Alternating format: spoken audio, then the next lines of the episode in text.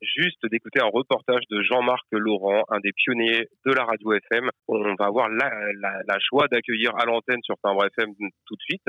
Euh, mais avant ça, je rappelle, Philippe, on vient de passer une demi-heure avec toi pour revenir un peu sur ton parcours euh, au sein des radios euh, associatives et locales de l'époque, notamment dans l'Hérault, à partir de 1981. Et maintenant, tu te retrouves à Timbre FM en tant qu'animateur radio, je le rappelle, dans l'émission Les Mémoires du Temps. Et euh, et puis, comme on le disait juste avant, dans les radios associatives, on a, on est toujours un peu multicasquette.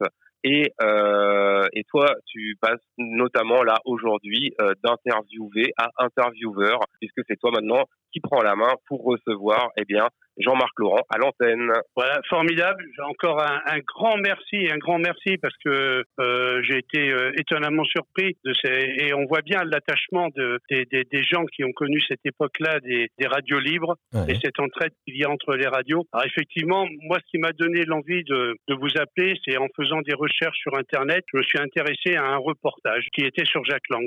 J'ai fait un reportage, moi, il y a 40 ans, j'ai interviewé Jacques Lang et je me suis dit ce serait quand même dommage de passer à côté des reportages qu'a fait euh, Jean-Marc Laurent, effectivement, sur le sujet et qui se rejoignent, en fin de compte, dans l'état d'esprit. Surtout 40 oui. ans après, euh, on a la chance que Jacques Lang soit toujours euh, vivant, hein heureusement. Exactement. Et on l'aura demain, nous, à l'antenne, euh, en direct également, puisque l'émission va continuer euh, demain. La, moi, ma première question, quel a été le déclic au tout début de cette aventure des, des radios libres euh, quand vous avez démarré Ouais. C'était quoi le déclic? Bah, bah, Le déclic, c'est en fait euh, c'est vraiment le hasard. J'habitais à côté du premier studio historique d'énergie, qui est pas loin des buts de Chaumont euh, à Paris. Et moi, de toute manière, je ne voulais faire que de la radio ou de la télévision, mais rentrer à la radio à l'époque, c'était Europe 1, RTL, bon, euh, fallait s'accrocher.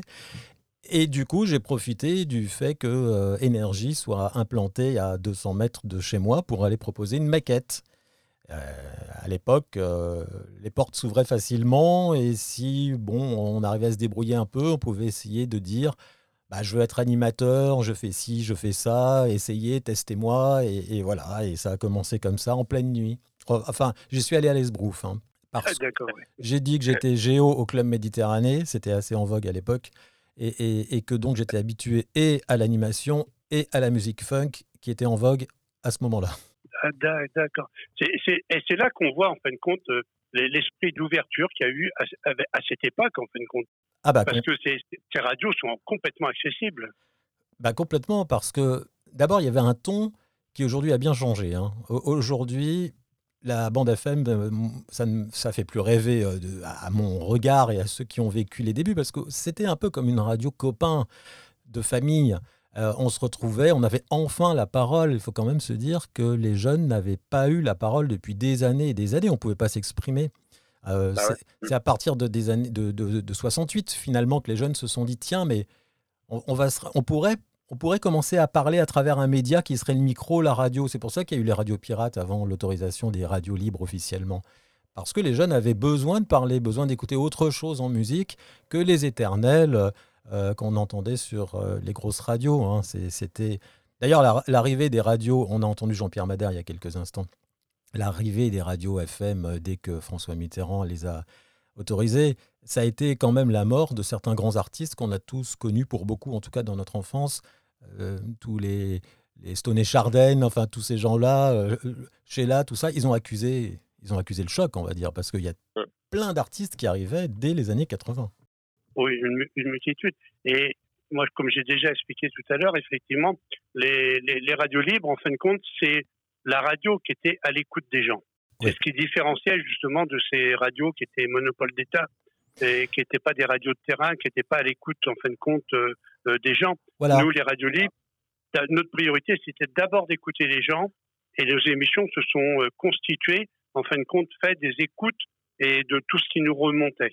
Ah ben c'est ça, il n'y avait pas de barrière, il n'y avait pas de filtre.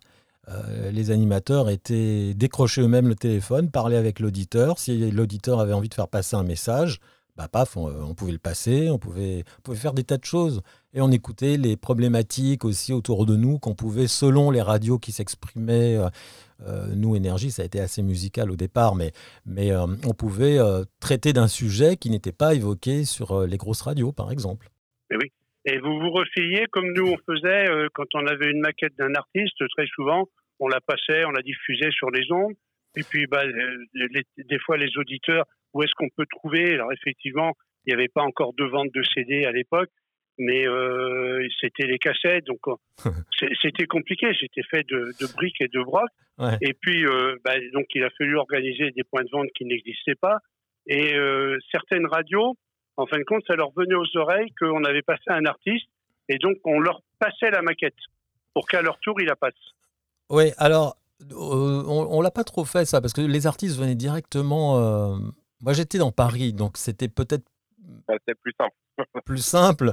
Euh, mais à part Madère qui était donc en, en, région, qui a fait le tour, de mon côté, nous, on avait souvent les artistes qui venaient eux-mêmes avec leur galette, enfin leur disque, et qui disaient bah tiens voilà, je viens d'enregistrer ça, etc., etc. On en a vu plein. Hein, c'est les Jean-Luc Laès et tous ces, toutes ces personnes-là. Et on le passait. Énergie, bah, Énergie était déjà très très écouté euh, dès le départ, avec un émetteur qui dépassait les autres. Et il y avait déjà une stratégie euh, commercial, même si on n'employait pas le mot à cette époque-là. Et, on était surtout bien placé euh, pour, euh, pour arroser un peu Paris, voire aller plus loin. Vous étiez déjà en, stéréo dès le début?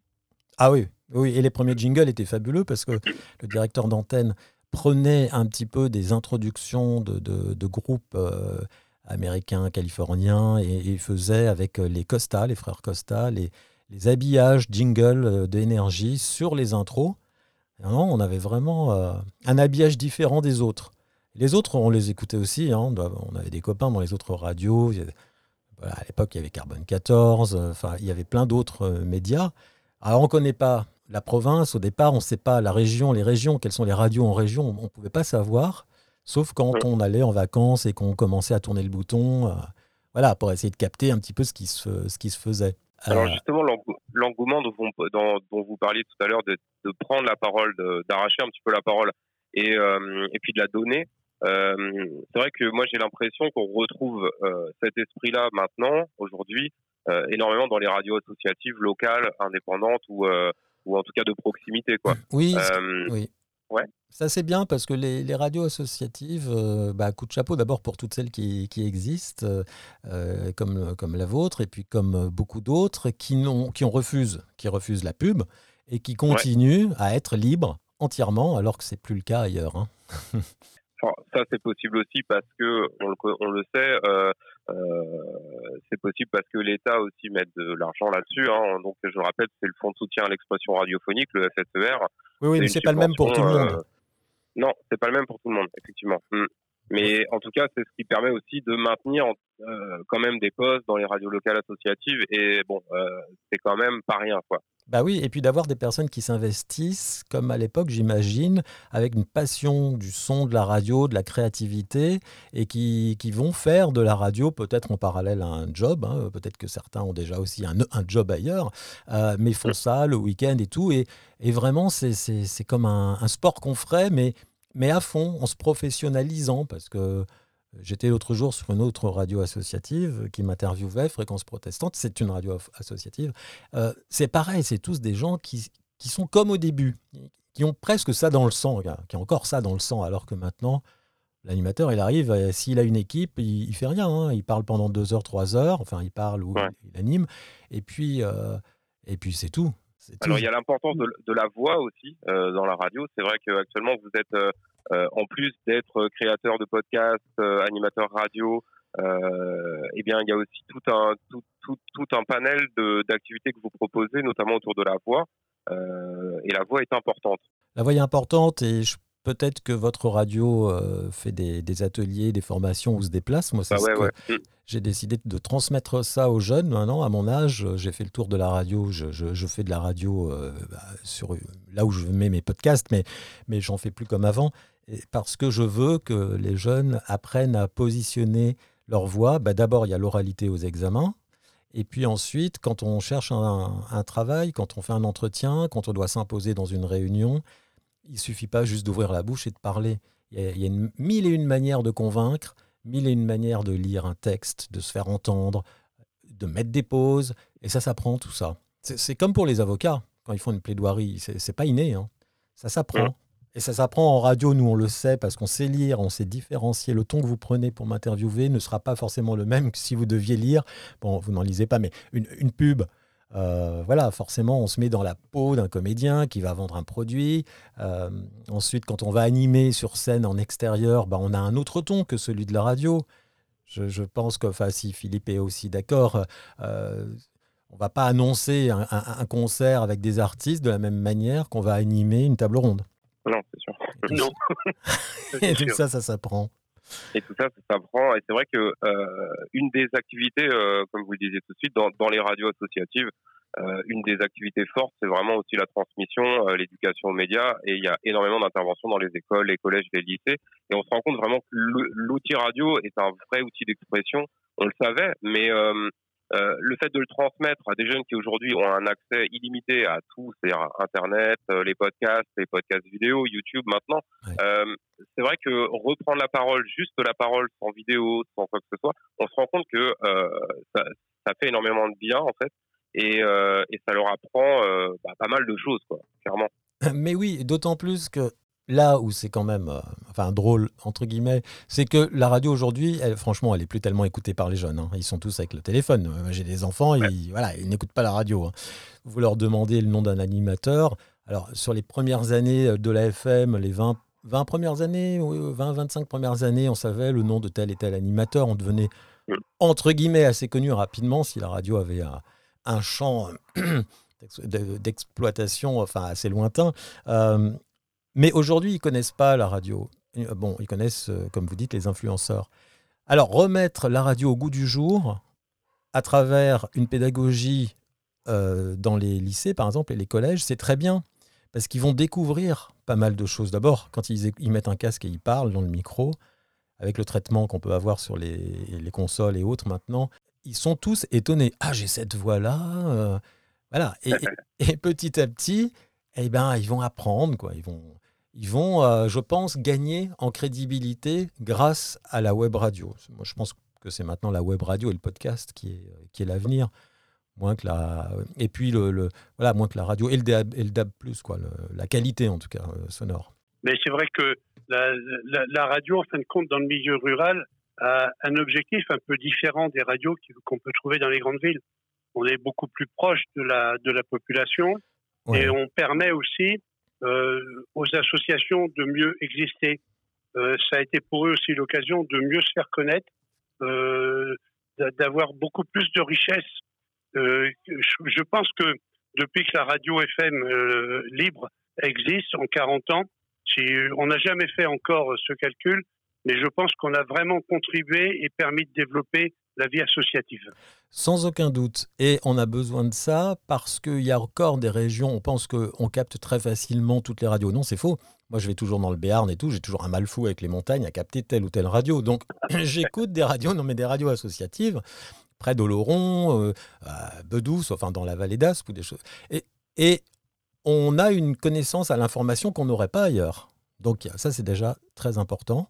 On est sur du terroir pur et c'est complémentaire, je trouve, à, euh, aux France Bleu, où j'ai aussi bossé, qui sont, très très bien pour les régions. Euh, et plus les, radios euh, associatives telles que les vôtres, qui peuvent recevoir la sauce, je ne sais pas, vous avez 2000, 3000 habitants ou, un peu moins, ben, il y a, peut-être 10 associations qui ont besoin de s'exprimer, de, faire passer une info, de pouvoir euh, obtenir des adhérents, de pouvoir vivre tout simplement, il faut faire passer l'info sur les radios comme, euh, Timbre FM. Parce que les autres, euh, c'est pas sur Énergie Bretagne, enfin je sais pas, que vous allez pouvoir faire passer l'info. Hein. Justement, le, le, fait de pouvoir aujourd'hui écouter de nombreuses radios, on, a parlé longtemps de, des guerres des radios entre les radios. Euh, est-ce qu'on peut revenir un petit peu là-dessus justement? Est-ce que vous, vous l'avez vécu ça? Et puis ah aujourd'hui, euh, la vision globale un petit peu de, du paysage radiophonique. Bah, les guerres de radio, ah, je peux parler que de ce que je connais et évidemment sur, euh, sur l'île de France. Hein. Je veux pas, et loin de moi l'idée de dire que Paris est le centre, je vais tout de suite faire un, petit cadre là, c'est que Paris n'est pas euh, le centre de la France. Hein. Euh, moi, je ne suis pas parisien, mais, bah, enfin, malheureusement et heureusement, j'ai commencé et j'ai travaillé sur Paris. Donc je ne parle que de l'île de France. Euh, la guerre des radios, on l'a connue très souvent et très tôt, nous, puisqu'on avait RFM, on avait... Euh, donc il y a énergie, il y avait tout ça. Et, et que les émetteurs, c'était à qui avait le meilleur émetteur et à qui allait pouvoir vampiriser un petit peu les régions en, créant des réseaux le plus rapidement possible et avec les appuis qu'on peut avoir. Nous, à Énergie, on avait des appuis qui. Ça a été caché à un moment donné, mais c'était tout simplement la gauche. Il y avait Jean-Paul Baudecroux, qui est le financier, euh, qui lui était quelqu'un, comme on disait, de droite à l'époque. Et il y avait Max Guazzini, le secrétaire général, euh, qui est devenu vice-président après, euh, qui, est, qui était de gauche. Donc les affinités de gauche avec la gauche au pouvoir, ça a joué à fond. Donc qu'on ne me dise pas que les politiques se mêlent pas de la radio, c'est faux.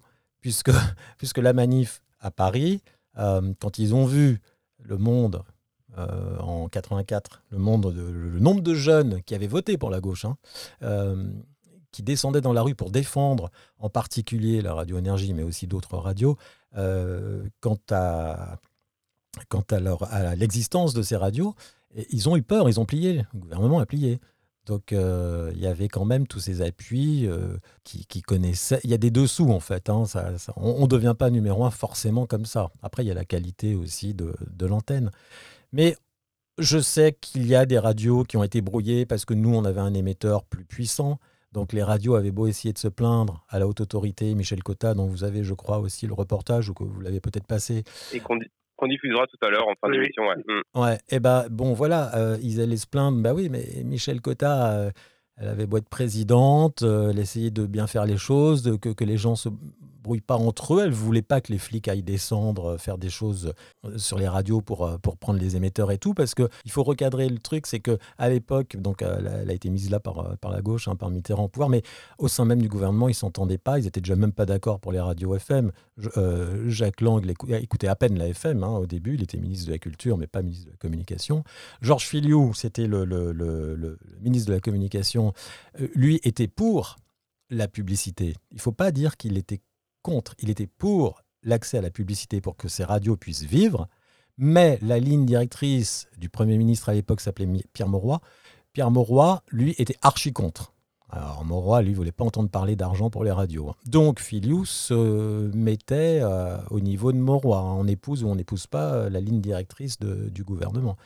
Mais Filiu et Cotta étaient pour, étaient en faveur de la publicité pour les radios. D'ailleurs, ils ont même été surpris de l'annonce de Mitterrand, qui lui était assez contre finalement, puisque il leur a toujours dit non, pas de pub. Pierre Monroy et moi, nous ne voulons pas de, publicité.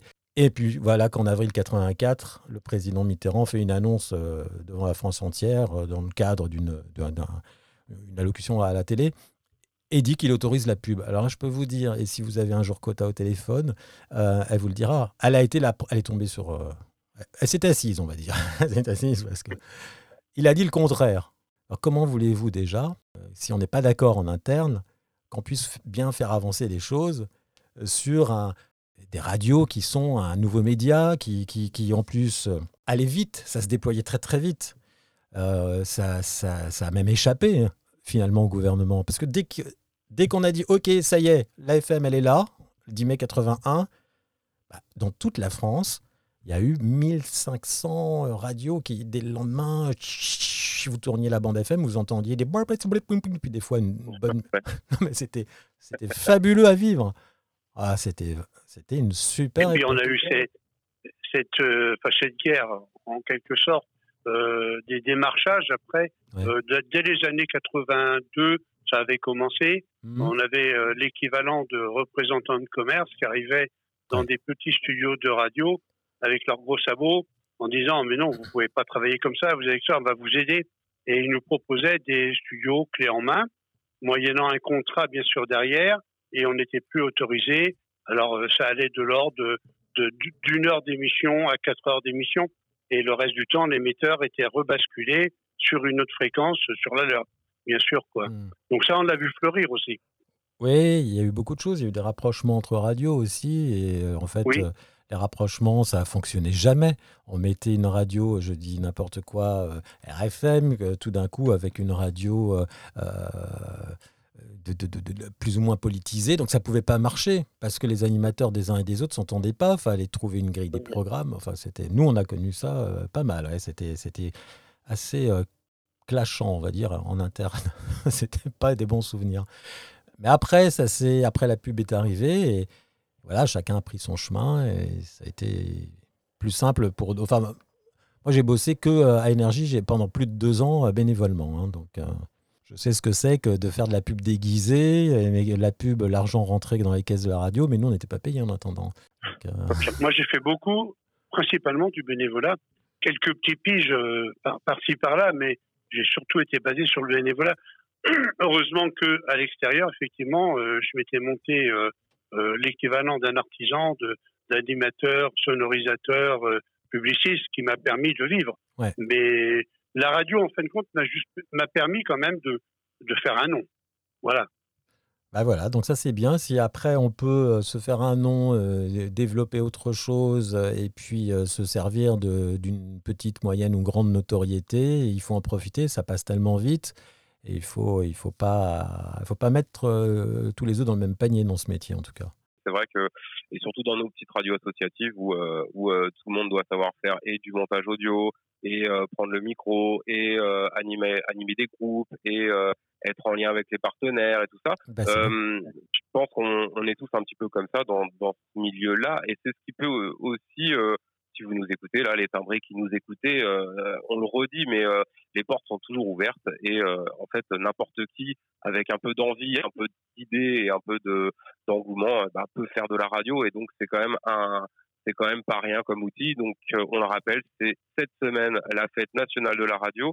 Euh, un grand merci Jean-Marc Laurent, donc je le rappelle, euh, un des pionniers de la radio FM, et puis qui continue à transmettre, à animer, et puis et puis toujours de journaliste indépendant aussi. Voilà, tout à fait. Je vous remercie beaucoup de de m'avoir euh, posé ces questions, d'avoir euh, revécu, euh, vécu à nouveau ces moments-là. Et puis, bonne, bonne route, bonne continuation et que les jeunes aillent apprendre aussi chez vous parce que ça, ça forme énormément un être humain d'être multicasquette, comme vous dites, Loïc. Ouais. Et puis, on, se souhaite à tous une bonne fête, hein, je crois. Ouais. oui. Et puis, pour les auditeurs, effectivement, euh, il y, y, avait encore euh, d'autres messages audio qu'on aurait bien aimé passer. Ouais. Mais ils vont être mis en ligne, effectivement. Bah, Je euh, mettrai le lien vers votre site, hein, Jean-Marc Laurent. Euh, donc www.jeanmarclaurent.com et effectivement on y retrouve pas mal de podcasts et notamment autour des 40 ans de l'AFM, hein, enfin en tout cas de la libération des ondes et c'est là-dessus qu'on va se quitter, c'est sur euh, un des reportages que vous avez fait, justement une interview de Michel Cotta dont on parlait tout à l'heure, la haute autorité de l'époque. Et, euh, et, on s'écoute ça tout de suite. Donc euh, pour se quitter, un grand merci et puis une bien belle journée et une bien, fête de, bien belle fête de la radio, j'ai envie de dire. merci, merci beaucoup. Merci encore. Au revoir. Bonne journée.